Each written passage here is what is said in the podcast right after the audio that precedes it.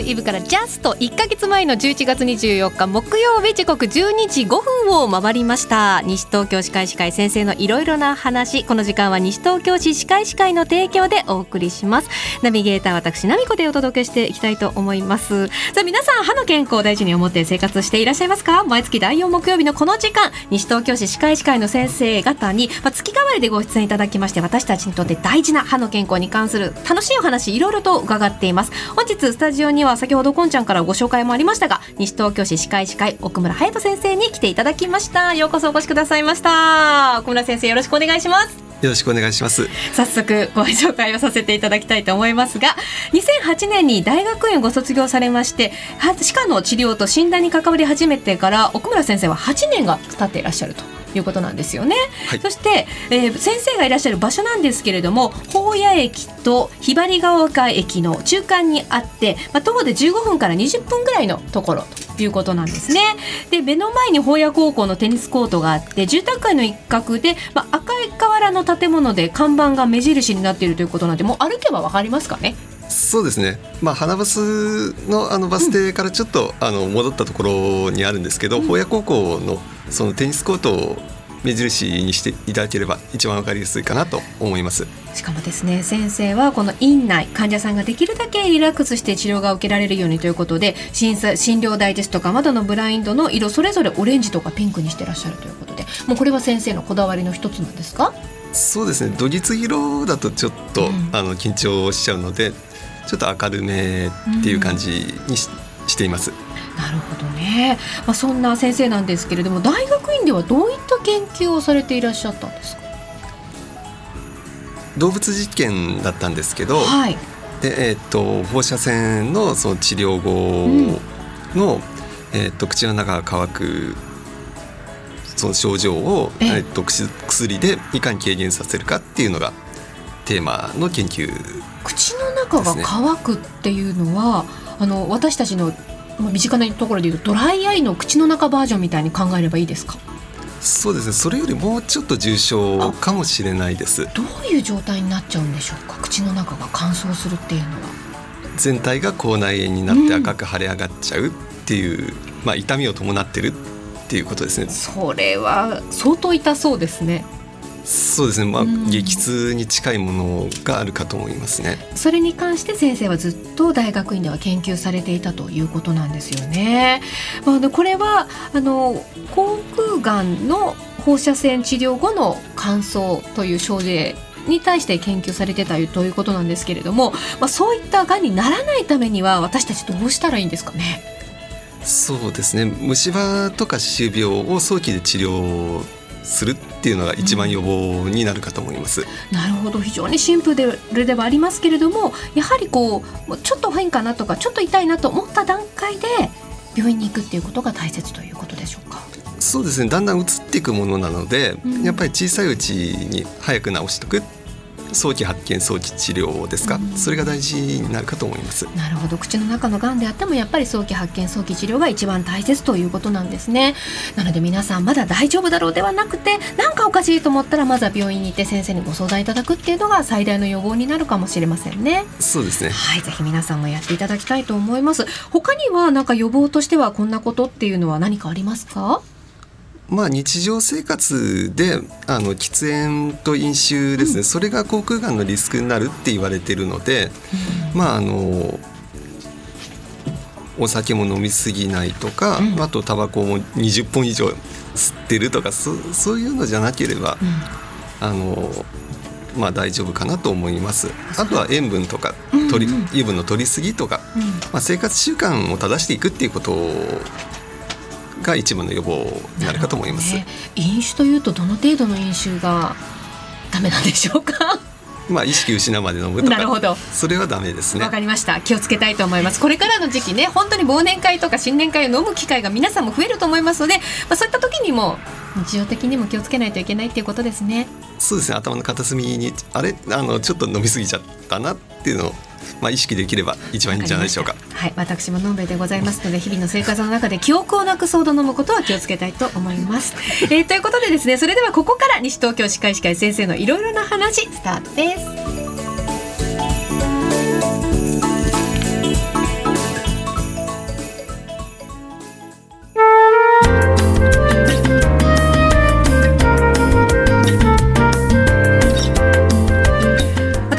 ます。西東京歯科医師会先生のいろいろな話引き続き西東京歯科医師会奥村隼人先生にお話伺っていきたいと思います。えまずはですね先日行われました75228020こちらの式典について当日の様子教えていただけますか？木漏れ日ホールで、えー、実施されたんですね。それで、はい、えっとまあ、30分前の受付なんですけどあのその一番最初に来られた方っていうのがあの表彰代表っていうのをお願いしてるんですね。はい、であのちょっとあのその方のご都合であの8020はまた別な方にお願いしたんですけど、でえっとまあ挨拶ご挨拶の後に、うん、あの芸人さんの笑いとか、うん、あとちくわ笛の演奏、はい、あ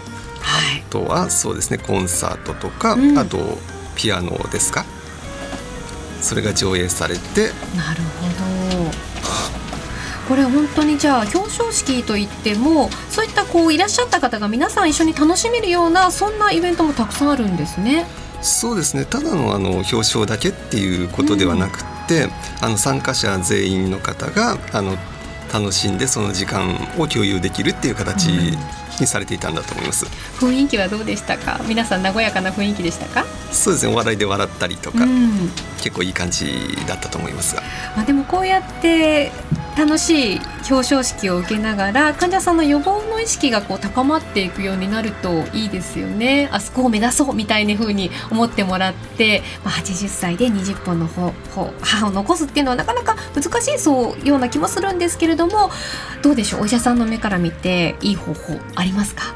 そうですね。まあ歯を失わないようにするにはどうするかってことですね。はい、そういうことですね、まあ、虫歯と歯周病をいかに抑えるかが大事になると思います。そのためにはどうしたらいいんでしょう？もちろんこう虫歯ができやすい人とか歯周病になりやすい人っていうのは食生活も関係してきますか？そうですね。まああの炭水化物が結局あのブドウ糖に変わってそれを餌にして、うん、あの細菌が増えてしまう。でであの結局細菌自体あの酸を出すことで歯の中とかに侵入していっちゃうものなんですね。それが虫歯とかあの歯周病につながっていくのではい、であのその酸をいかに出させないようにするかとかあとその酸を出し仮に出してたとしてもあのいかに中和させるかっていうのが大事になるかと思います。それはどういうふうにしていけばいいんでしょうか？まあ一番大事なのは日常生活の歯磨きですか？はいうんうん、それが一番の予防になるかと思いますが。歯磨きっていうのはこう皆さん多分日常生活当たり前のようにやってらっしゃることだとは思うんですが歯医者さんの目線から見てこういい歯磨きっていうのはどういう歯磨きのことなんでしょうか？どういうことに気をつけて私たちは虫歯にならない歯周病にならないための歯磨きをしていけばいいんですかね？そうですね。あの一度治した歯が虫歯にならないとか歯周病にならないっていうそういう定説はないので、はいあの直した肌からまあ大切にいたわるんだよっていう感じで磨いていただくっていうのが一番いいのかなと思います。なるほど直した歯こそもう大丈夫ではなくてそこを大切にいたわってあげることこの意識っていうのが大切な歯磨きになるわけですね、まあ、多分私ももう虫歯を治してるところがありますのでなんか治したら大丈夫な意識がありますけどそれじゃいけないんですね。そうですね。まあ悪いところを取って痛みが止まってあの治ってるっていう状態ですので、うん、それをもう再び虫歯にしないとか、歯周病にしないっていう意識まあ心がけですよね、うん、なるほどそういうことが大切になってくるということなんですね。まあ、あのどうでしょう？食生活の中で気をつけなきゃいけないっていうことはありますか？何か。そうですね。糖分の多いものをあの頻繁に取りすぎないってことですか、うん、間食のその回数だったり寝る直前にそのジュースを飲んで寝ちゃうとかそんなことは避けていただくのが基本ですかね。うん、糖分ねついつい取ってしまいがちですからね。そこを少し気をつけるっていうことも虫歯歯周病にならないためには大切な食生活ということになるわけですね。はい、よくわかりました。ありがとうございます。でこの虫歯歯周病になりやすい年齢ですとか、まあ、いつ頃から予防したらいいよっていうような基準っていうのはあるんでしょうか？そうですね。まああの最近はお子さんの歯とかでもかなり綺麗になってますけど、はい、その永久歯が生え始めて乳歯と永久歯が一緒になってる時期っていうのは虫歯になりやすいですね。まず一番最初に気をつけなきゃいけないポイントですね。年齢ですね。はい。でまあ、あの虫歯に対するその抵抗力がだんだんだんだん大人の歯が生え始めるとまた変わってくるので,、でその歯が強くなるまでの期間ですよね。そこでいかに虫歯を作らないかっていうのが大事かなと思います。なるほど。そのためには親として気をつけなきゃいけないのはどういったことでしょうか？そうですね。あの黒くなってるところがないかとか口の中見てあげると一番いいかと思いますね。子供お子さんとかだとあのご自分でなかなか口の中見てここが虫歯じゃないかっていうのは判断できないと思いますのでで仕上げ磨きはお母さんがやってあげるとかいうのもいいのかもしれない。と思いますね。なるほどね。やっぱりこの時期ですと子供の歯磨きだけでは少し不十分なところもあるので、親の目線というのもすごく大切になってくるということですよね。はい、よくわかりました。ありがとうございます。そしてもう一つ気になっているのがフッ素なんですが、歯を強くするなどで CM 見かけることが多いような気がするんですが、どうなんでしょう？水道水にもフッ素を含まれていると思うんですけれども、歯磨き粉でのフッ素入りのものっていうのは歯医者さんから見るとどうなんですか？水道水での濃度っていうのはもうあの非常に小さなものなので、うん、予防効果があるためにはもう少し添加しないといけないものなんですね。であの歯磨き粉のその濃度っていうのは虫歯をこのぐらい添加すればあの安全でなおかつ虫歯が予防できるよっていうあの効果を謳っているものですので、はい、まあ、少しずつ毎日使うことでだんだんだんだん歯は強くなっていくと思います。思います。なるほど。キシリトール入りというね CM なんかも見かけますけれどもこれはどうなんでしょうか？まあ、あの酸を作らない虫歯菌がその酸を作らなくさせるよっていうものですので、はい、まあ、取りすぎてもあのお腹が緩んだりすることもあるみたいなので、うん、まああのそうですね適量摂取ですか、うん、1日何個までとか、はい、ガムだったら何枚までっていうふうに守っていただければいいかなと思います。うん、なるほどねでそしてあの歯周病なんですけれどもこれに関しては国民の8割が感染していると言われてまして、まあ、虫歯との違いどうしてそうなってしまうんでしょうか、まあ、最近の種類がそもそも違うんですけど、はい、まあ、あのホルモンとかいろんな要因が関係してるっていうふうには言われてますね。思春期からだんだんだんだんあの出てくるですね歯肉炎まず最初は歯肉炎っていう形で、はい、歯茎が腫れたりとか、ええ、あの血が出てきやすくなったり、ね、思春期というのも10代の頃から歯周病のもう予備軍みたいなものも始まってるわけですか？そうですね早い方だとそうなりますね。なるほど。そしてそこから何かこう年代的な変化っていうのはあるんですか？そうですね。大体そこからだんだん30代でまた増えてきて、はい、であの40歳50歳でその虫歯の数とまた逆転してどんどんどんどん増えていくっていうふうに言われてます。この持病が歯周病かもしれないっていう可能性っていうのはどういうふうに自己診断をしたらいいんでしょうか？できますか？そうですね。できるかと思います。まあ、はい、口臭が強くなってきたりとか、うん、食べててもなんかあの茶色くなってるとか歯の色の変化ですよね。はい、あと歯茎がなんとなく腫れぼったりとか、噛みづらくなってきたっていうのがもうさ現れてるサインだと思いますね。なるほどもうこういう自覚症状が出てきたら早速歯医者さんに行った方がいいわけですか？そうですねご自分で多分治療できないレベルになってると思いますので、はい、歯ブラシっていうのはその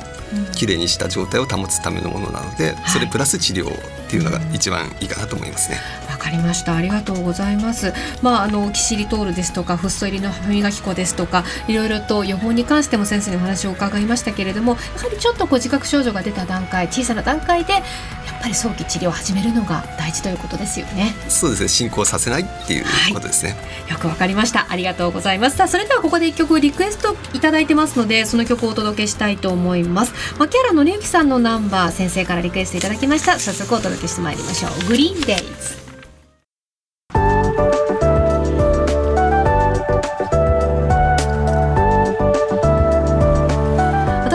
ます。西東京歯科医師会先生のいろいろな話引き続き西東京歯科医師会奥村隼人先生にお話伺ってまいります。先日行われた西東京市民祭りこちらにも出展されたということですのでその時のお話を伺ってまいりたいと思います。先生こちらの市民祭り今年かなりの人出だったと聞いてるんですけれども盛り上がってました？賑やかだったと思います。僕は参加したのはあの午前中にあの8020で午後からの参加だったんですけど、はい、その時もあの来てくださる方は結構多かったかなと思います。そうだったんですね。なんか今まででないぐらいのたくさんの人がね、ま、お祭りに集まったということで聞いてたんですけれども実際にはこの西東京歯科医師会の先生方はどういったことをされてたんでしょうか？アンケートの実施ですね、はい、で防災グッズの中に歯ブラシは入れてありますかっていう内容になります、うんうん、実際結果はいかがでしたでしょうか？はいと答えられた方が420人。でいいえが1206人、うん、で昨年いいえで今年はいの方が60人でしたので。60人は増えてるんですね。はい。これでも大切なことですよね。そう思います。予防意識の予防っていうかその災害でのその、意識の高まりですか？そうですよね。防災グッズ多分揃えてる方はかなりいらっしゃるとは思うんですけれども意外と盲点になる歯ブラシなんですがこれ大切ですよね。そうですね。水の普及が結局遅れちゃうのでなかなか口をゆすぐとかふ普段使ってるみたいにあの水をじゃんじゃん使うっていうのはできないんですよね。飲み水の方が大事ですので。はい、で歯ブラシを使うことで結局あの口の中の細菌をコントロールすることができますので。であの手で手であの磨くっていうのも限界がありますので、ブラシが一番適してますね。そうですよね。私も歯科医師会の先生方とお話をしてその防災グッズの中に歯ブラシはぜひ入れてほしい。あとはこうあの歯ブラシ以外にも液体の歯磨きだったりとか水を必要としないからも口の中をきれいにできるようなものを防災グッズに入れといた方がいいよっていうのを聞いてからしっかり入れるようにした方したんですけれどもまだまだ肺の方が420人に対して家が1206人ですからこのラジオで一人でも増えるようにアピールを先生していきたいと思いますが特にこの方たちは必ず入れといてねっていうような対象になる方はいらっしゃいますか？そうですね。あの高齢の方でやっぱり入れ歯使ってる方は入れといていただきたいなと思います、うん、それはどうしてでしょうか？で入れ歯がその細菌の温床になっちゃう可能性があるんですね。でずっとほっとくことでその歯がダメになってきたりとか、まあ、年月はかかりますけどだんだんだんだんあの細菌が増えてきてその病気になりやすくなってしまうんですね。で気管支とか、まあ、咳が出たりとかその時また病気をまき散らして周りにうつさないよっていうのが大事になりますので。そうですね、まあ、特にそういう入れ歯などを使用している方はもう忘れずに必要なものとして防災グッズの中に早速今日から入れていただきたいですよね。火曜日でしたっけ？大きな地震がありましたから改めてこう防災グッズ確認された方もいらっしゃるかもしれませんしまた改めてこう防災に関しての意識が高まっている時期でもあると思うのでこの時期にこそ改めてね、入れておいてほしいですよね。そうですね。実際起きてからではあの、うん、遅いですので、うん、入れておいてほしい、ね、そうですね。まああの気が付いたらもう早速入れて忘れないように持ち出すっていうのが一番大事かなと思います。そうですよね日常にプラスあのちょっと一本多めに買っておいてそれを物災グッズに入れておいてまたなくなったらそこから出して使ってストックで買ったのをそこに入れとくっていうこうローテーションを作っておけば常に新鮮な状態でねあもう5年経ってて寿命ってあの使えないってことになりませんのでねそういうローテーションで一回こう防災グッズの袋に入れてから自分のところでまた使うようにこうローテーションを作っていただけるといいかもしれないですよね。そうですね一番いい方法ですね。はいぜひ皆さんやっぱりこういう時こそストレスかかったりとかしますのでお口の中きれいにしておかないとやっぱり風邪とかも心配ですもんね。そうですねまあ風邪の予防にもなるかと思いますので口の中からその細菌っていうのはどんどんどんどん侵入してくるので、はい、まあ、飛沫感染とかその空気感染を少しでも防ぐよっていうのが大事だと思います。そうですね。ぜひ皆さん防災グッズの中に歯ブラシ入れているかどうか改めて確認をして入れていてないという方はぜひこの機会に入れてください お願いします。はい。もう本当自分が風邪にひいてしまうとそのこう避難所とかにいらっしゃる時にはねこれまた大変なことにもなってしまうこともありますのでね。はい。皆さんぜひ入れていただきたいと思います。えということでですねあのそろそろお時間が近づいてまいりました。最後にリスナーの皆さんに向けてメッセージをいただいてもよろしいでしょうか？お願いいたします。永久歯と虫歯、まあ、永久歯の虫歯と歯周病の予防で、えー、最も効果的な時期っていうのがあってであの虫歯だと小学小学校就学の12年前から10歳代ですね、であの歯周病だとあの2 3 0歳代なんですね。